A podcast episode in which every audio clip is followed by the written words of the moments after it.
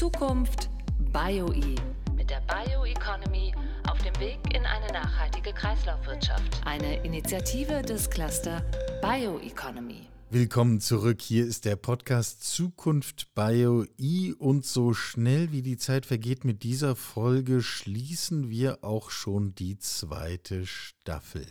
Mein Name ist Michael Karl. Ich habe und hatte das Vergnügen, Sie durch die ersten 20 Folgen von Zukunft BioI zu führen. Ein Podcast, der erkunden soll, wie es um die Erfahrungen der Bioeconomy steht. Was schon geht, was gehen muss, was gehen wird und was vielleicht schwierig ist. Getragen wird dieser Podcast vom Cluster Bioeconomy, produziert von der MDKK. Und in jeder Folge haben wir den Gast gefragt, was ist für Sie eigentlich Bioeconomy? Der heutige Gast, die 20. Antwort, lautet so. Bioeconomy ist äh, für mich äh, ja in erster Linie so ein Transformationsprozess, ja, wie wir von einer rohölbasierten Basis zu einer zu nachwachsenden Rohstoffen kommen. Ja, das heißt, da sind Aspekte drin wie Nachhaltigkeit und Klimaschutz ist für mich ein Muss für unsere Zukunft. Aus meiner Sicht tatsächlich die einzige Möglichkeit ist, unseren Lebensstandard äh, zu sichern. Diesen ja durchaus ambitionierten Anspruch formuliert Dr. Stefan Meder. Er ist CEO und CFO von Crop Energies und heute hier im Podcast. Hallo Herr Meder, wie schön, dass Sie da sind. Schönen guten Tag, hallo Herr Karl.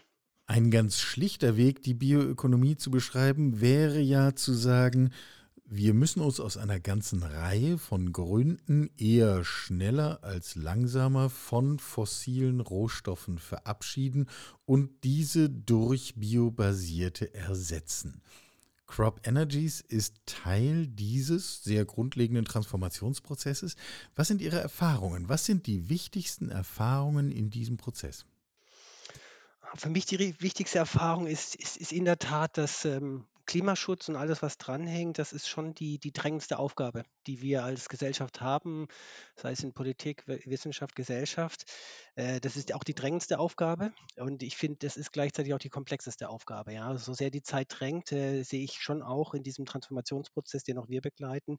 Ähm, es braucht Zeit. Ja ist komplex und ich glaube, dass es nicht die eine Lösung gibt, ja, sondern wir brauchen alle Technologien und das ist ein sehr komplexer Transformationsprozess. Sie haben das Stichwort Zeit direkt angesprochen, nehmen mir fast die nächste Nachfrage vorweg, aber ich stelle sie trotzdem. Sind Sie im Prinzip optimistisch, dass uns diese Transformation insgesamt zügig genug gelingt? Ah, ich bin, ich bin ein grundoptimistischer Mensch, ja. Also ich glaube auch, dass uns das gelingt. Und ähm, ich sehe aber auch äh, die Zahlen, die gehen in die andere Richtung. Wenn man sich einfach die CO2-Emissionen anguckt, sieht man, wir sind noch nicht auf dem Pfad nach unten, den wir wollen. Also wir setzen uns sehr, sehr viele Ziele. Damit sind wir gut drin, auch in der Politik. Also es gibt klare Meilensteine. Es gibt, wir haben auch kein Erkenntnisproblem, äh, was zu tun ist. Aber ähm, im Moment kriegen wir es nicht, äh, leider nicht schnell genug hin. Ja, oder man sieht die Erfolge noch nicht. Was müssten wir denn tun, um uns zu beschleunigen? Ich denke, jeder, jeder muss da seinen Beitrag leisten. Also wenn ich mal bei uns anfange, wir in der Industrie, ich meine, wir sind Crop Energies, wir sind Ethanolhersteller, also stellen Biokraftstoffe her Unsere Aufgabe ist eben, das zu tun, nachhaltige Geschäftsmodelle zu entwickeln und einfach unseren Beitrag leisten, dass wir mit unseren Produkten, die wir haben, und das macht jeder Industrieteilnehmer eben mit seinen Produkten, einen Beitrag zu leisten, CO2 runterzubringen. Das ist, das ist unsere Aufgabe. Die Aufgabe von der Politik ist eben für stabile Rahmenbedingungen zu sorgen. Also das, was bisher gemacht worden ist, sei es dann auch im, über das Klimaschutzgesetz und die verschiedenen Initiativen, also dass der, der, der, der Rahmen steht, was ich mir da mehr wünschen würde, ist, dass dieser Rahmen auch äh, dann auch beibehalten wird. Also wir sehen schon und kritisieren das auch, dass äh, politische Ziele mal oder äh, Gesetze auf den Weg gebracht werden, beschlossen werden und dann kurz danach wieder kassiert werden, umgeschrieben werden. Das ist kein Umfeld, in dem sich jeder industrielle Partner oder Unternehmen leicht tut, weil wir müssen an allem hängen Investitionsentscheidungen. Äh, das muss sorgfältig geprüft werden und dafür brauchen wir einen verlässlichen politischen Rahmen. Ja, das ist, wird das mehr, sagen wir mal, mein Petitum an die, an die Politik. Ja, zum einen verlässlichen politischen Rahmen und dann aber auch ähm, der zweite Punkt ist eine viel stärkere Technologieneutralität. also mir geht es zum Beispiel viel zu stark einseitig pro Elektromobilität. Das halte ich nicht für, für den, ja, ja, richtigen Weg, äh, weil wir alle Technologien brauchen, sonst kriegen wir dieses große Problem CO2-Reduktion nicht, nicht, nicht, nicht, nicht hin. Aus dieser Überlegung der, der Summierung der verschiedenen Stränge gesprochen. Nicht? Wir, wir brauchen das eine ja. und das andere und das dritte und das vierte, die großen und die kleinen genau. Lösungen. Genau. Und dürfen die auch nicht gegeneinander ausspielen. Ja, das ist, ähm, es ist hat, äh, wenn ich jetzt, wenn wir vielleicht im Bereich Verkehr bleiben, ähm, Mobilität ist so komplex, ja, die Mobilitätsbedürfnisse sind so komplex, dass es schlichtweg nicht eine Technologie gibt, die sowohl den Mobilitätsbedürfnissen als auch dem Klimaschutz etc. Ähm, ausreicht, sondern da brauchen wir alles. Wir brauchen die Elektromobilität, wir brauchen die Individualmobilität, wir brauchen einen attraktiven ÖPNV. Ähm, jeder hat da seine Daseinsberechtigung und auch innerhalb der sagen wir, beim Verkehr auch die einzelnen Antriebsstränge, die einzelnen Technologien, ja, sei es Verbrennungsmotor, sei es Elektromobilität, auch die anderen Technologien. Wir brauchen das alles und jeder kann einen Beitrag leisten. Ja, bleiben wir mal bei diesen, bei diesen Biokraftstoffen. Wir kennen ja alle das, was sie tun, wahrscheinlich unbewusst von der Tankstelle, weil da steht E5 oder E10 drauf und dann ist im Grunde in dem, was ich tanke, etwas drin, was zum Beispiel von Ihnen kommen könnte wenn ich es richtig verstanden habe. Korrigieren Sie mich, wenn es falsch ist. Ähm, ja, Ganz gut, vielleicht, vielleicht zum, ja genau, kann ich gerne machen. Also was, was wir machen, wir nehmen landwirtschaftliche Rohstoffe ja, und produzieren daraus Ethanol. Ethanol ist ein Synonym für Alkohol, der geht dann als Bioethanol, wird dem Benzin beigemischt. Also es gibt äh, drei, im Grunde drei Grundarten von Biokraftstoffen, die zurzeit im Einsatz sind. Das ist äh, Biodiesel, stellen wir nicht her, aber das ist auch ein wichtiger Beitrag äh, für Klimaschutz. Es gibt Biomethan, also gasförmig, ist wichtig und wir stellen eben Bioethanol her und das geht in die, in die Benzinmotoren. Und vollkommen richtig, wenn Sie an die Tankstelle Tankstelle gehen, können Sie das als E5 tanken oder als E10. Ja. Ähm, des Weiteren, also sag mal, es gibt auch einen weiteren ähm, Kraftstoff, der in Europa weit zugelassen ist, das ist zum Beispiel E85. Ja, das ist mit 85 Prozent Ethanol. Das gab es vor ein paar Jahren auch mal in Deutschland, hat sich leider nicht durchgesetzt. Aber zum Beispiel in Frankreich ist das ein Riesenerfolg. Also wenn Sie im Urlaub oder wer jetzt zuhört, im Urlaub in Frankreich ist, mal gucken an den französischen Tankstellen. Das hat inzwischen fast jede dritte Tankstelle, glaube ich, bietet E85 an. Das heißt, da Superethanol und äh, kann auch getankt werden. Also man muss aber dann dafür die Autos umrüsten. Also da braucht man Flex-Fuel-Autos, aber auch das ist technisch möglich. Oder zum Beispiel, wenn wir außerhalb Europas gucken, ähm, Brasilien, die bieten ein quasi E27-Kraftstoff an, da sind schon 27 Prozent Ethanol drin und die Autos sind in Brasilien alle Flex-Fuel-Autos, die können sogar E100, also mit reinem Ethanol fahren. E100 wäre jetzt genau mein Stichwort gewesen. Äh, wenn man sich das anschaut, hat man ja schon das Gefühl, man sitzt so ein bisschen dazwischen, nicht? Einerseits ist es toll, E10 zu haben, weil da ist 10% Bioethanol drin, aber es ist eben trotzdem immer noch 90% Rohöl drin. Also, und das würden wir ja eigentlich gerne loswerden wollen. Ist das so eine Übergangsangelegenheit oder wie ist da Ihre Perspektive drauf? Ja, für mich ist es ein Transformationsprozess. Also wie wir eingangs äh, über, ähm, überlegt haben, ähm, das ist ein Transformationsprozess. Wir, wir können sukzessive das Öl verdrängen. Ja, das geht nicht von heute auf morgen. Aber wir haben hier quasi eine Technologie, das fängt an mit E5, dann E10. Sukzessives könnte man zum Beispiel in Amerika ist E15 der Standardsprit, also man kann diesen Ethanolanteil sukzessive erhöhen. Ähm, jenseits von E20 äh, bräuchte man ähm, Motoranpassungen, also dass so solche Flex-Fuel-Autos wie in dem Beispiel E85 in, in Frankreich, aber technisch ist das alles möglich. Und so ist das für mich ein, ein Transformationsprozess, äh, wo wie man äh, stückweise dann also Zug um Zug fossile Benzin quasi verdrängen kann. Äh, das geht, man muss auch gar nicht Richtung E100 denken, weil wir sind ja auch immer in dieser Teller-Tank-Debatte. Und ich denke schon, wenn es die ganze Welt nur, den, also wenn wir einfach eins zu eins den, das jetzige Mobilitätsniveau, das können wir nicht eins zu eins mit, mit Biokraftstoffen ersetzen. Aber es gibt ja noch einen zweiten Weg. Man kann ja auch, äh, ist ja auch in der Diskussion über synthetische Kraftstoffe nachzudenken. Und diese beiden Technologien kann man kombinieren. Also sie können im Grunde kann man sich einen Sprit überlegen äh, für Benzinmotoren, der hat einen E20 ja, das würde ich für sinnvoll erachten.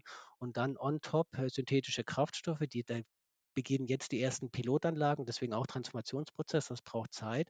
Aber sukzessive, wie, wie synthetische Kraftstoffe mehr auf den Markt kommen, kann man auch dann den E20 mit sukzessive mehr synthetischen Kraftstoffen kombinieren und dann perspektivisch den fossilen Teil äh, komplett verdrängen.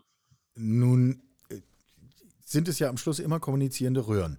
Ähm, Sie haben eben die Teller-Tank-Debatte angesprochen. Das heißt, je mehr Biokraftstoff wir wollen, desto schärfer wird der Wettbewerb um die Frage, wer kriegt denn jetzt die Biorohstoffe vom Feld. Ähm. Bei den E-Fuels haben wir genau dasselbe. Im Prinzip funktioniert die Technologie, brauchen nur ein Mehrfaches an Energie, um sie überhaupt herzustellen. Das heißt, wir kriegen dieses Effizienzthema und die da die Frage, wie wir Strom verteilen. Sind wir in der Lage, solche Debatten überhaupt sinnvoll zu führen? Das ist ja nicht ganz unkomplex. Das ist nicht unkomplex und sie wird halt sehr schnell emotional und so ein bisschen, ich meine, ideologisch ist ein schwieriges Wort, aber sie wird halt auch schnell ideologisch. Und äh, da plädiere ich einfach dafür, äh, stark auf die Fakten zu gucken. Und ich denke, in, in bestimmten Bereichen und äh, haben wir diese, diese Nahrungsmittelkonkurrenz nicht. Ja, und dann kann man das es ist halt so, wir, wir können, der Franzose sagt so schön, on peut avoir le beurre et l'argent du beurre. Also man, man kriegt halt nicht alles. Also wir können nicht gleichzeitig eine Fläche vielfach verwenden, sondern das sind politische ähm, Abwägungsprozesse oder auch gesellschaftliche Abwägungsprozesse. Für was will ich was einsetzen? Und ähm, aber ich denke, mit einem guten Miteinander kann man dann schon auch sinnvolle Kompromisse finden. Ja, wir haben gerade in diesem Podcast vor kurzem mit einem Pflanzenforscher gesprochen, der darauf hinwies, dass der, der Landwirtschaft allgemein noch gar nicht bewusst ist, dass ihr diese Rolle Zulieferer für die Industrie, Rohstofflieferant, mehr und mehr zuwachsen wird. Ähm, wenn Sie auf die Landwirtschaft gucken, würden Sie am liebsten doppelt so viele Rohstoffe morgen abnehmen wie heute? Also ich denke tatsächlich, die Landwirtschaft ist ähm, ein ganz wichtiger Teil der Lösung. Ja, also wir haben, ähm, jetzt muss ich doch ein bisschen weiter ausholen. Ich finde, wenn man auf Landwirtschaft guckt, wir haben die in der politischen Diskussion so ein bisschen die letzten Jahrzehnte außen vor gelassen. Ja, es ist zwar der einzige, die einzige Sektor in der gemeinsamen europäischen Politik. Ja, das ist die gemeinsame Agrarpolitik. Das ist auch gut und richtig. Das ist entstanden aus den Erfahrungen des Zweiten Weltkrieges mit Hungernot und Leid. Und das ist klar, dass man Europa damit angefangen hat und es muss auch weitergemacht werden. So gesehen ist das ja auch alles sehr erfolgreich, weil Hungernot und Leid genau. in dem Sinne haben wir ja nicht mehr. Genau. Und dann haben wir aber in, seit von mir seit den 60er, 70er, 80er, 90er Jahren nehmen wir Landwirtschaft für gratis, ja, für umsonst. Äh, das ist alles verfügbar, es ist alles billig und muss billig sein und keiner, keiner achtet drauf. Und das ist, äh, wenn Sie mit Landwirtinnen und Landwirten reden, es ist ein Liter Milch, ein Kilo Weizen, das ist eine Arbeit. Und die Landwirte, die Landwirtschaft, die bekommen leider überhaupt nicht die Anerkennung, die sie verdienen für das, was sie machen. Und heute, wenn ich mir heute Landwirtschaft angucke, ist es tatsächlich Teil der Lösung, wo wir Grunde auf der Fläche extrem viel machen können und das ist gleichberechtigt, geht Richtung Ernährung, also Richtung menschliche Ernährung, Richtung tierische Ernährung. Viele Pflanzen können genutzt werden als Energiepflanzen, andere auch für, für Arzneimittel. Also die Landwirtschaft ist tatsächlich Teil der Lösung und wir müssen uns viel stärker, auch in, auch in, in Deutschland beobachte ich das, hat die Landwirtschaft auch in der politischen Diskussion nicht den Stellenwert, den sie verdient. Also ich habe acht Jahre in, in Frankreich gearbeitet für die Südzuckergruppe. In Frankreich ist es schon anders. Ja, da die haben ein viel stärkeres Verständnis Verständnis und Anerkenntnis für die Landwirtschaft. Und das ist auch, was ich mir für, für Deutschland wünsche. Denn die, die Landwirtschaft kann viel, viel leisten, ja, für alle, für alle Bereiche. Ja, kommen wir nochmal zurück zu dem, was Sie tun. Ähm, Sie haben ja eine, im Grunde eine ganze Palette im Angebot. Also Bioethanol äh, verbindet man zuerst mit Crop Energies, so ging es mir jedenfalls. Aber auf ihrer Website findet man genauso, wir stellen Stoffe her, die in der Lebensmittelproduktion gebraucht werden oder beim Tierfutter. Es gibt Pläne zu Lösungsmitteln, zu grünem Wasserstoff, zu äh, den verschiedensten Dingen. Welcher Strang ist für Sie am wichtigsten oder können Sie das nur als komplex denken und betrachten? Also wir denken das als komplex und wir denken das als zusammengehörend. Ja, also wir haben eines unserer Leitmotive in unserer Strategie ist Kreislaufwirtschaft. Ja, und dass wir im Grunde alle Rohstoffe verwenden und alles aus den Rohstoffen rausnehmen. Und äh, wenn zu den verschiedenen Strängen, im Grunde sind es fünf Stränge, die wir strategisch äh, besetzen, Geschäftsfelder, und die sind für uns alle gleich wichtig, weil es, es gehört zusammen. Also der, der erste Strang wie Sie richtig sagten, ist, ist, ist für uns die Ethanolproduktion. Ja, und mit der Ethanolproduktion bediene ich grundsätzlich zwei Märkte oder mehrere Märkte. Der eine Markt ist der Kraftstoffbereich, was dann, was worüber schon gesprochen haben, beigemischt wird als E5, E10, perspektivisch vielleicht als E20 oder E85. Äh, und gleichzeitig können wir den aus dem gleichen Produktionsprozess in der Veredelungsstufe können wir diesen Alkohol dann auch ähm, rektifizieren. Das heißt, dann wird sogenannter extra neutral Alkohol draus. Der ist hochreiner. Sie kennen das vielleicht als Apothekeralkohol. Das geht in die pharmazeutische Industrie, das geht in die Getränkeindustrie. War auch sehr wichtig während Corona als Desinfektionsmittel. Ja, das ist, das ist im Grunde der eine Strang klassische Ethanolherstellung. Und dann denken wir natürlich auch an, an einen Morgen. Äh, wir haben über Klimaschutz geredet. Diese, diesen, diese Notwendigkeit, CO2 zu reduzieren, ist ja nicht nur im Verkehr, ja, sondern auch in der chemischen Industrie. Die hat die gleiche Problematik, dass sie von Erdöl weg muss. Und äh, man kann chemisch, also ich bin kein Chemiker, aber jetzt mal äh, vereinfacht chemisch gesprochen, ich kann sehr, sehr viele Basischemikalien, die einen fossilen Weg haben, kann ich genauso, was wir eben dann vorhaben, über den Weg machen, Biomasse, also nachwachsende Rohstoffe, in dem ersten Schritt Ethanol herstellen und dann in dem zweiten Schritt durch weitere Veredelungsstufen dann Ethanolfolgechemie äh, zu machen. Zum Beispiel haben wir hier ein Projekt äh, in, im Sinn, wir wollen Ethylacetat herstellen.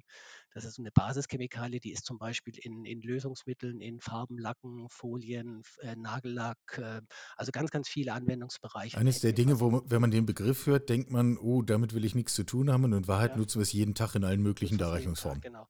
Und da ist ganz wichtig, da gibt es eben so gut wie keine grünen Produkte. Das heißt, das Ethylacetat, das heute auf dem Markt ist, das ist in fast ausschließlich nur fossilen Ursprungs. Und äh, wir haben erste Gespräche mit Kunden und die sagen, jawohl, das ist zum Beispiel ein Bereich, dass wir einen Kleber oder was auch immer, um den grün zu machen, brauchen wir grünes Ethylacetat und da ist kundenseitig großes Interesse. Also das ist der, das zweite Geschäftsfeld, das wir entwickeln wollen, ähm, Ethanolfolgechemie.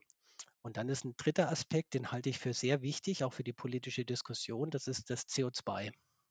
Ja, wenn wir Ethanol herstellen, sagen wir mal aus einer Tonne Getreide, machen wir 300 Kilogramm Ethanol, 400 Kilogramm eiweißreiche Futtermittel, auf die komme ich gleich, das ist der vierte Bereich. Und der, dann bleibt eben noch äh, 300 Kilogramm CO2. Ja, und wir reden ja immer über CO2-Reduktion oder Dekarbonisierung, aber eigentlich ist das Unfug in der Sprache und Sprache ist ja auch wichtig, ja, sondern man muss. Spiegelt unser Denken sagen, und damit das Handeln, genau. ist ja klar. Aber es geht ja nicht um Dekarbonisierung, weil wir brauchen die Kohlenstoffe, wir müssen defossilisieren, ja, wir müssen dafür sorgen, dass die Fossilen im Boden bleiben und die Kohlenstoffe aus nachwachsenden Quellen sind. Und gerade dieses CO2, das ist eben auch ein sehr wichtiger Basisbaustein äh, für die chemische Industrie oder das geht auch in die Getränkeindustrie, in die für Bier oder für Kühlen, Trockeneis, aber halt auch als Chemiebaustein. Und da wollen wir auch noch stärker das nutzen, um eben dann CO2 ähm, als Chemiebaustein zu nehmen. Und das ist wichtig in dem Kontext, die, die Bundesregierung hat ja auch eine große Wasserstoffstrategie. Äh, ja. Viele setzen sehr stark auf ähm, Wasserstoff. Aber Wasserstoff alleine wird es auch nicht richten. Ja, ich meine, man kann Wasserstoff ähm, energetisch nutzen oder auch als Chemiebaustein, aber wenn man es als Chemiebaustein benutzt, braucht man auch diese Kohlenstoffe. Das heißt, aus der Kombination von grünem Wasserstoff und unserem biogenen CO2 aus der Ethanol, also aus alkoholischen Gärung, äh, baue ich zum Beispiel synthetische Kraftstoffe. Ja, oder das ist auch, je mehr grünen Strom wir produzieren werden, desto wichtiger ist diese Speichertechnologie. Ich muss ja dann irgendwo den, dann vielleicht auch einen Sommermonat mit viel Wind, überschüssigen grünen Strom in irgendwas speichern und dafür bieten sich genau diese Kombinationen an, grüner Wasserstoff plus grüner CO2. Das ist so die, die dritte strategische Stoßrichtung. Die vierte sind die Proteine. Ja, das ist auch ein Bereich, den erachte ich als ähm, sehr wichtig, weil wir haben in Europa ein Proteindefizit. Und das geht in der politischen Diskussion leider auch immer ein bisschen zu kurz. Und ähm, dadurch, dass wir quasi Ethanol herstellen und deswegen auch Kreislaufwirtschaft, ähm, separieren wir diesen Proteinanteil im Getreide. Das sind so, was weiß ich, 10, 12 Prozent im Getreide sind Proteine. Äh, und wir separieren diese, diese Eiweißfraktion und dadurch, dass wir die quasi dann dem, dem Nahrungskreislauf zurückgeben, ja, das geht entweder in die tierische oder menschliche Ernährung, ersetzen wir Sojaimporte. Ja, also man oft sagt man, Ethanol sei in dieser Teller-Tank-Debatte, wir seien schuld an Deforestierung und so weiter. Das ist, äh, ich darf sagen, das ist leider, das ist tatsächlich Unfug. Ja, also, aber die Wirkungskette, das merken Sie auch in dem Gespräch, ist relativ komplex. Das ist, geht in der politischen Diskussion oder auch in Zeiten von Social Media leider unter, wo man einfach schnelle Antworten, schnelle Überschriften sucht. Ähm, aber dadurch im Grunde. Das Stichwort das Komplexität haben wir ja eben schon ja, besprochen. Das äh, ist, glaube ich, eine echte Herausforderung für die, ja. für die Jahre, die vor uns liegen, dass wir unsere Diskussionsfähigkeit dahingehend entwickeln. Ja. Ähm. Das, wie gesagt, das, das, zu, das zu den Proteinen oder na, vielleicht noch ein Punkt, das ist mir auch wichtig bei Proteinen. Also wir haben auch für die für die menschliche Ernährung brauchen wir sinnvolle oder gute Eiweißquellen. Ja, und auch NGOs äh, sagen zum Beispiel, dass Fisch eine sehr gute Eiweißquelle ist. Aber es macht natürlich keinen Sinn, die ganzen Meere leer zu fischen. Das heißt, wir brauchen was wir ohnehin tun. Aquakultur. Ja, was wir trotzdem tun, aber wir brauchen auch nachhaltige, sagen wir mal, Aquakulturen.